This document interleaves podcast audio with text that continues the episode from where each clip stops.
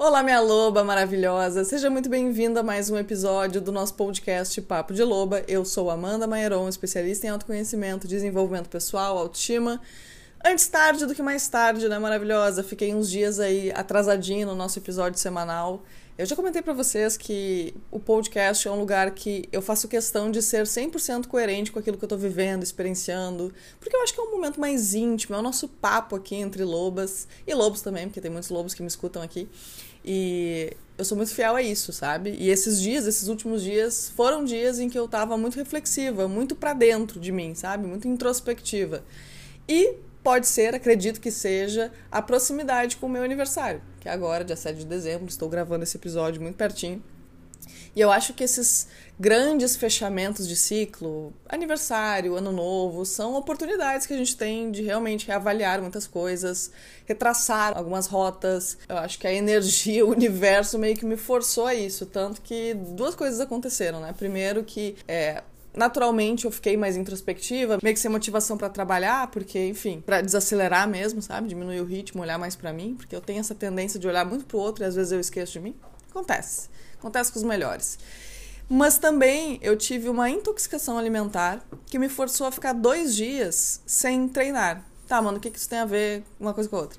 Porque o treino, para mim, é o meu momento diário que eu sinto que eu tô dedicando para mim para cuidar de mim, sabe? É a minha terapia, que eu digo, entre aspas. Só que, é claro que o exercício físico é extremamente necessário. Só que eu não me dava conta que, por eu ter esse meu momento dedicado a mim, eu não estava dando outros momentos dedicados a mim, mais focados na questão de olhar mesmo para atitudes, comportamentos, padrões de pensamento é, que estavam também influenciando a minha saúde emocional, a minha saúde mental. Então, como eu fiquei dois dias forçada a não treinar, porque eu não estava bem, eu resolvi dedicar então aqueles tempos, aqueles horários da manhã, que geralmente eu dedicava aos treinos, para olhar para mim, para olhar uh, para como eu estava me sentindo.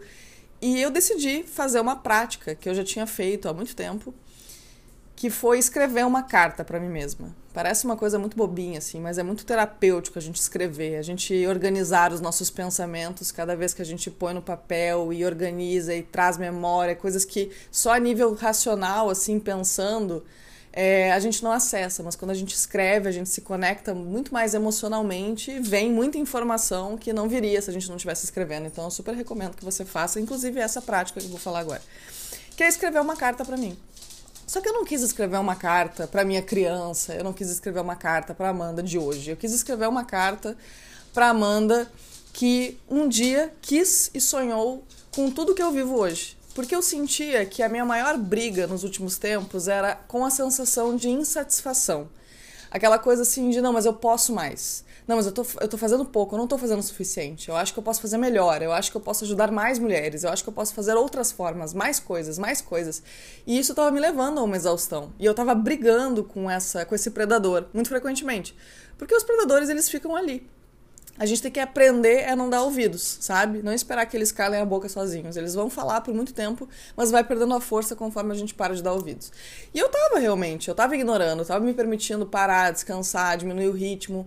Só que eu queria saber por quê. Por que, que eu ainda tinha essa culpa? Por que, que ainda era um esforço, muitas vezes, eu parar? Porque, mesmo entendendo na prática que eu tinha que diminuir o ritmo e que estava tudo bem, eu ainda ficava culpada por fazer isso. E aí eu resolvi olhar para minha vida hoje e perceber, cara, eu tô olhando muito para frente e pouco pro presente, porque poxa, eu conquistei tanta coisa, eu vivi tanta coisa que lá atrás eu achei que seria impossível. E eu vivia tantos medos, tantas inseguranças, essa sensação de não ser boa o bastante, de que tem que fazer mais e mais e mais, me perseguia desde sempre, inclusive naquela época. É, aquela época que eu digo, maravilhosa, só um parênteses, tá? É o período da minha vida em que eu tive o meu despertar, que eu chamo que foi em 2018. Até aquele momento, eu vivi uma vida completamente desconectada de mim. É, eu não sabia quem eu era. Eu sempre tive feridas de rejeição, de abandono muito fortes, desvalorização. Eu tive as três feridas. Binguei as feridas emocionais. Mas é claro que hoje são trabalhadas, enfim, né? É, feridas emocionais e autossabotagem não é uma sentença. A gente trabalha isso para não nos dominar. Mas até 2018, super me dominava, inclusive por um tempinho depois eu fazia escolhas que não eram para mim. Eu acreditava que era o certo, sabe? Então, assim, Deixei de seguir sonhos que eu tinha quando era mais nova, porque me disseram que aquilo não era bom, que aquilo não dava dinheiro, que aquilo não era respeitoso. Né? No caso, o meu primeiro sonho de vida foi ser tatuadora e super me podaram em relação a isso. Enfim, desisti, deixei pra lá. Naquele momento, validei que o que eu gostaria de fazer não era o suficiente, eu tinha que fazer o que tinha que ser feito. É, a faculdade que eu fiz, eu não gostava, não me conectava. Eu vi os meus colegas super empolgados. Eu pensava, nossa, que merda isso aqui, gente, pelo amor de Deus. E aí eu ficava assim, cara, eu preciso achar o meu lugar, eu preciso achar o meu lugar. Mas eu não gostava de nada. Eu me lembro que eu dizia assim, cara, eu não gosto de nada. Eu não nasci para fazer nada, sabe? E eu, enfim, todas as minhas escolhas foram ruins, minhas escolhas de relacionamentos, sempre apegada a pessoas indisponíveis, na dinâmica da conquista, e eu achava que eu era assim, sempre ia ser assim, que eu era viciada na paixão, que era isso que eu queria, que era isso que eu gostava, mas nada daquilo me fazia bem. Todas as escolhas que eu fazia para mim, acreditando que eram as escolhas certas, não me faziam bem. E aí eu pensei, cara, se não me fazem bem, então por que, que eu tô escolhendo isso? De onde é que tá vindo isso? E aí eu percebi que eu tava vivendo uma mentira. Eu tentava tanto calar aquelas minhas vozes internas que diziam que ser quem eu era não era o suficiente, que eu não era boa bastante, que se eu fosse eu as pessoas iam me rejeitar, então eu tinha que vestir uma personagem para agradar, porque era o que eu fazia por muitos anos. E aí eu percebi que eu não gostava de nada do que eu vivia naquele momento. Eu não gostava das pessoas que eu convivia, os, as pessoas que eu chamava de amigos, com exceções, que inclusive eu trago na minha vida até hoje, umas pouquíssimas, duas inclusive, somente. É, não gostava dos lugares que eu frequentava, os hobbies que eu fazia, que eu me forçava a fazer porque o mundo dizia que era legal e todo mundo gostava de fazer. Eu odiava o meu trabalho, eu odiava o que eu fazia, eu, sabe? Era uma coisa assim, eu tentava curso e, e coisa, e estudo daquilo, nada, nada encaixava. Eu pensei, cara, quem sou eu? Eu me perdi de mim, eu não sabia nem dizer em que momento que foi. E foi o meu grande fundo do poço em que eu percebi que eu tinha que fazer um caminho diferente. Eu tinha que percorrer um novo caminho que era olhar para mim, sabe? Olhar para o que eu queria, quem era Amanda. E foi o meu despertar, que eu chamo de despertar. Que é de onde nasce aquela minha frase, que ficou bem famosa, inclusive, que eu amo, que só uma mulher que precisou se reconstruir do zero sabe o custo de se perder de si mesma. E na verdade eu me perdi de mim cada vez que eu tentava corresponder às expectativas dos outros, cada vez que eu me anulava para não desagradar, cada vez que eu fazia o que me disseram que era o certo, sem olhar para mim, enfim. Mas eu precisei me reconstruir. E esse processo de reconstrução foi dentro daquele sentir do que realmente importava, dos meus valores, sabe? Então, aquele momento foi o momento que eu comecei a traçar objetivos, planos, o que, que eu realmente queria, e eu sempre dei muito valor para autonomia, liberdade, isso é um valor muito importante para mim. Eu já estou falando de valores aqui, vai pegando bem, porque valores é o foco desse episódio. Não, não é para contar a minha vida. É... Calma lá, você sabe que eu dou uma volta, mas eu chego no ponto principal. Então, os meus valores sempre foram esses, né? Uh, autonomia, liberdade, eu gostava de ajudar as pessoas, era uma coisa que me fazia muito bem. Sem nenhum esforço, tudo aquilo que eu estava aprendendo de autoconhecimento, de olhar para mim, de energia, tudo que estava me fazendo bem, eu, de forma espontânea, quis muito compartilhar com as pessoas, sabe? assim, as pessoas precisam saber disso porque tá me ajudando. E isso vai ajudar elas também. E aí eu percebi o quanto eu tenho esse, esse desejo, o quanto eu tinha esse desejo de ajudar, de contribuir. Então eu fui formando os meus objetivos ali, né, dentro desses valores. E eu fui seguindo o caminho. E eu tinha muita insegurança, muita, pelas minhas feridas. Enfim, eu não me conhecia, eu não sabia o meu tamanho, eu não sabia as minhas potencialidades. Então, eu tinha muita insegurança, muita sensação de insatisfação, querendo sempre mais. E claro que isso me levou a atingir os meus objetivos. E eu sou muito grata por aquela Amanda ter vivido tudo aquilo, ter feito aquelas escolhas, mas eu me lembro que existiu sempre uma preocupação, um peso em relação a onde eu ia chegar. E hoje, eu, vivendo o que eu vivo hoje, eu percebo que eu não só atingi todos os objetivos que aquela Amanda colocou no papel, como eu superei eles e, inclusive, fui para um lugar que aquela Amanda nunca ia imaginar que estaria. Nunca. Se dissessem para ela, ó, oh, você vai estar em tal lugar fazendo tal coisa desse jeito em 2022, ela teria dito: não, você não me conhece, você não sabe o que você está falando, isso é impossível. E eu vivi, eu cheguei aqui. E mesmo assim, ainda existiam aquelas vozinhas que falam: não, não é bom bastante, não é o suficiente, que, né? dá para dar mais, dá para ir mais longe. E aí, quando eu escrevi essa carta para aquela Amanda, eu falei que eu ia voltar no ponto. quando eu escrevi aquela carta e eu disse para ela que aqueles medos que ela sentia não eram reais, que ela ia conseguir sim, que ela precisava confiar sim nela, que esses medos não iam levar em nada, que ela ia chegar em lugares que ela nem imagina que ela chegaria e que bastasse que ela confiasse nela e que ela seguisse o coração dela. Eu pensei assim, caramba, daqui a cinco anos a minha versão futura vai escrever a mesma coisa para mim se eu não mudar a minha forma de pensar hoje em muitos momentos, né, em muitas situações. De não precisa ter medo, confia mais em você, pega mais leve, se preocupe menos, você vai conseguir, confia, siga seu coração. E eu pensei, o que, que eu preciso mudar aqui? E aí eu encontrei alguns valores meus que estavam distorcidos. Aquela minha sensação que volta e meia bate, que é justamente essa voz predatória que me culpa, que me cobra demais, nasce de uma sensação constante de insuficiência, que está relacionada a um fracasso. Se eu não fiz bem o bastante, eu fracassei. Se eu não correspondi às expectativas de todo mundo, eu fracassei. Hoje, isso, graças a Deus, não é mais um valor para mim. Que é até um parênteses aqui que eu quero fazer. Que essa semana eu recebi um hatezinho, assim, uma pessoa que não me conhecia veio me xingar nas redes sociais, nem sabia o que eu falava, que eu ensinava, pegou um trecho de uma fala minha e disse que o meu vocabulário é inadequado, que, que, que coisa feia, o jeito que eu me comporto, quem sou eu para falar assim, para dizer, dizer o que eu falo para as mulheres, qual é o meu estudo, aquele monte de coisa. Não se deu o trabalho nem de procurar informações sobre mim, sobre o meu trabalho, porque está muito bem exposto no meu Instagram, né? Aquelas pessoas que só querem vomitar o lixo emocional delas mesmo e, enfim. E eu não me importei com absolutamente nada do que aquela mulher falou. Eu pensei assim, cara, ela ficou cinco minutos escrevendo essa bosta aqui eu simplesmente apaguei e segui a minha vida. E aí eu me dei conta, aquela Amanda lá no início, que tinha tanto, né? Tinha esses objetivos e sonhos, mas tinha muito medo de se posicionar, de ser autêntica, porque fiel à minha verdade mesmo, eu comecei a me tornar em 2020. De 2018 para 2020 eu ainda estava tentando me encaixar em certos e errados porque eu queria fazer tudo certinho. Eu ainda estava dominada pelos meus predadores de, de uma vida inteira. É maravilhosa. Então, Deus me livre eu imaginar alguém me criticando, eu postar alguma coisa, alguém me xingar, me ofender, porque eu não sabia quem eu era. Eu ainda estava construindo isso, entende? Então, ainda era um valor antigo meu de preciso pertencer, preciso ser aceita.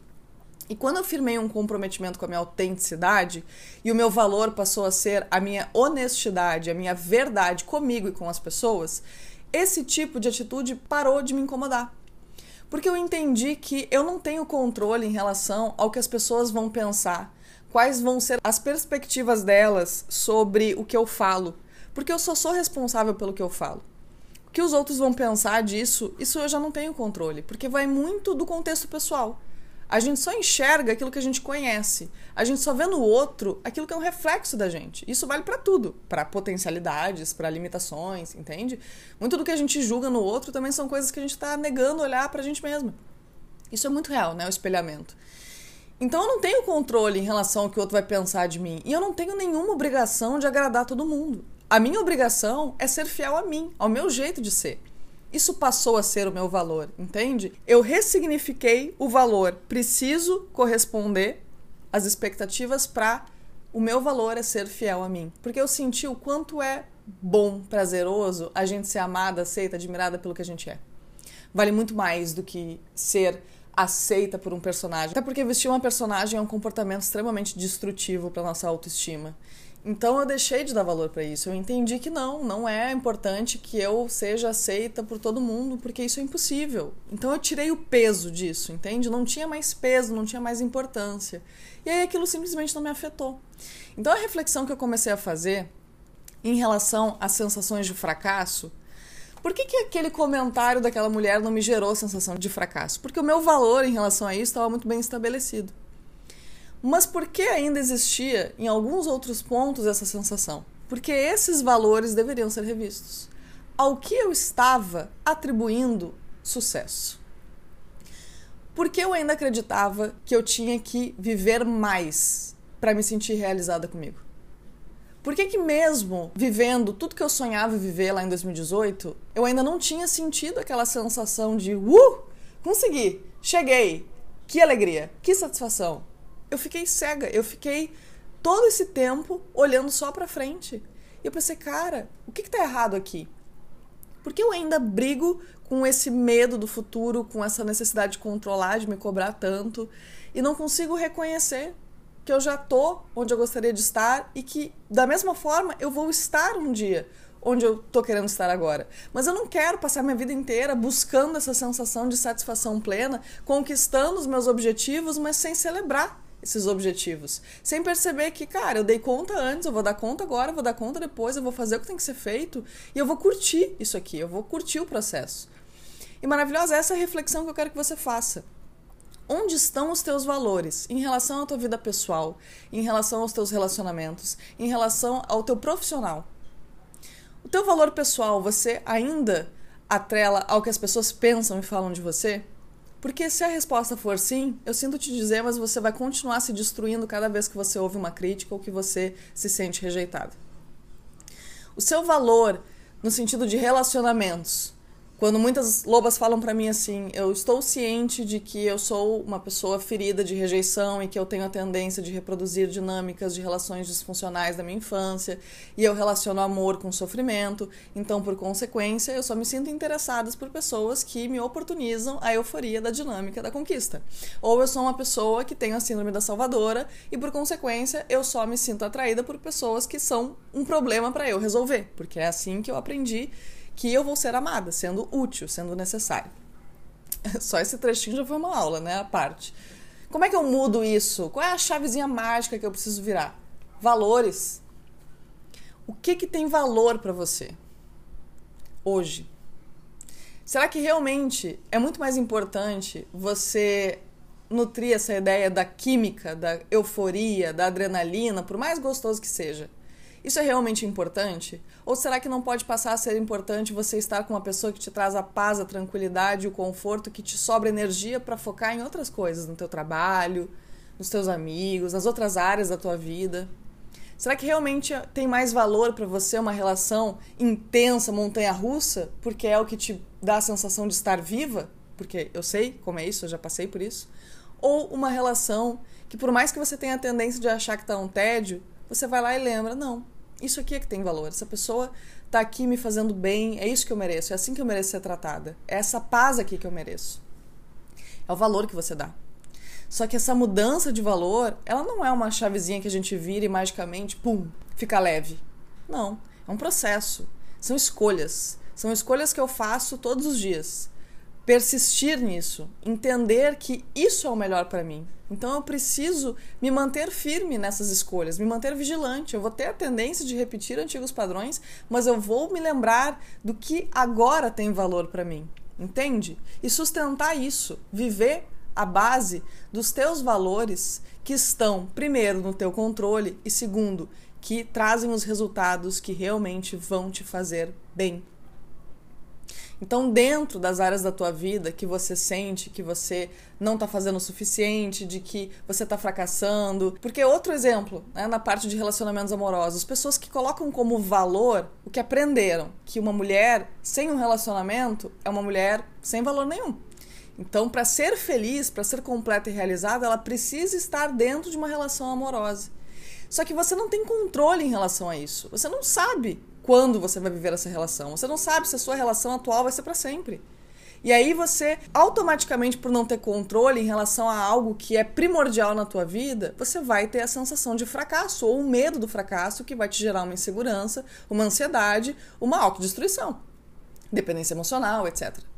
Agora, se o meu valor passar a ser construir uma relação de amor comigo para sentir a sensação de completude, onde a relação seja uma escolha e não uma necessidade, eu entendo que esse valor está nas minhas mãos de conseguir manter, porque só depende de mim. Fazer as escolhas que me priorizam só depende de mim. Em relação ao teu profissional, você estar insistindo em algo que não está te trazendo satisfação, será que é porque o valor que você colocou nessa profissão, nesse lugar, não foi imposto a você? É realmente algo que compatibiliza com o que você gostaria de viver, com quem você é, com a sua verdade. E tudo isso assusta, maravilhosa, assusta pra caramba. Porque é, é, bem ou mal é a identidade que a gente criou. E abrir mão dessa identidade é assumir pra gente mesma que a gente tem que se reconstruir. E por onde eu começo? É o nosso chão que desaba. Mas é o ponto zero que nos dá a oportunidade de se reconstruir nesse lugar de valores alinhados com aquilo que a gente realmente quer viver. Então, por mais assustador que seja, por mais difícil que seja, a gente assumir esse comprometimento com aquilo que realmente importa é o que vai nos trazer a sensação de realização. Por mais que a gente não tenha essa sensação 100% de satisfação, porque ela não vai acontecer, preciso te falar a verdade. Porque nós, como seres humanos, a gente é biologicamente programado para sentir que dá para melhorar um pouco, porque isso é evolução. Sem isso, a gente não estaria evoluindo como humanidade mas contemplando, não nesse lugar de autocobrança e ansiedade, sabe? Essa coisa assim que tá pesada, que tá destruindo a nossa saúde mental e emocional, entendendo que sim, a gente tem que ter objetivo, a gente tem que ter metas, mas a gente não precisa carregar a sensação de fracasso junto. A gente pode fazer por amor a nós e não por estarmos constantemente nos cobrando, nos levando ao limite, nos destruindo nesse caminho. Então, o que eu sugiro a você, maravilhosa, é que você faça uma reanálise em relação aos teus valores, aonde você sente a sensação de frustração constante. Reveja se não são os seus valores que estão distorcidos, se você não está colocando valor em coisas que você não pode controlar, que não estão ligadas ao que você pode fazer hoje e que não dependa de ninguém além de você. Então, assim como o meu valor, um dos meus valores pessoais, deixou de ser agradar todo mundo, para ser ser honesta comigo, eu entendo que isso está nas minhas mãos.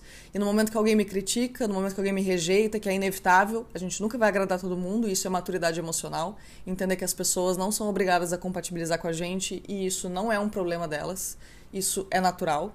Né? Elas não são piores ou ruins porque elas não gostam, não se afinizam com o meu jeito de ser. Mas isso fez com que eu fizesse as pazes com esse lugar, que inclusive me ajuda a conquistar o meu sucesso profissional. Porque eu não deixo de fazer as coisas, eu não me paraliso pelo medo, entende? Então o meu valor está atrelado ao que eu tenho controle, que é o que eu falo e o que eu faço. Sempre relacionado à minha honestidade, à minha verdade, à minha ética. Isso é muito valioso para mim muito valioso para mim. E isso me deixa segura.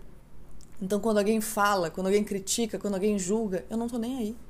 Se essa pessoa, infelizmente, não sabe a minha verdade, isso não é um problema meu. Eu não me questiono por isso, porque eu sei a verdade, entende? Sucesso para mim hoje é eu estar numa profissão que me orgulha. Eu ter vencido os meus medos, eu ter feito o que eu precisava fazer para chegar onde eu tô.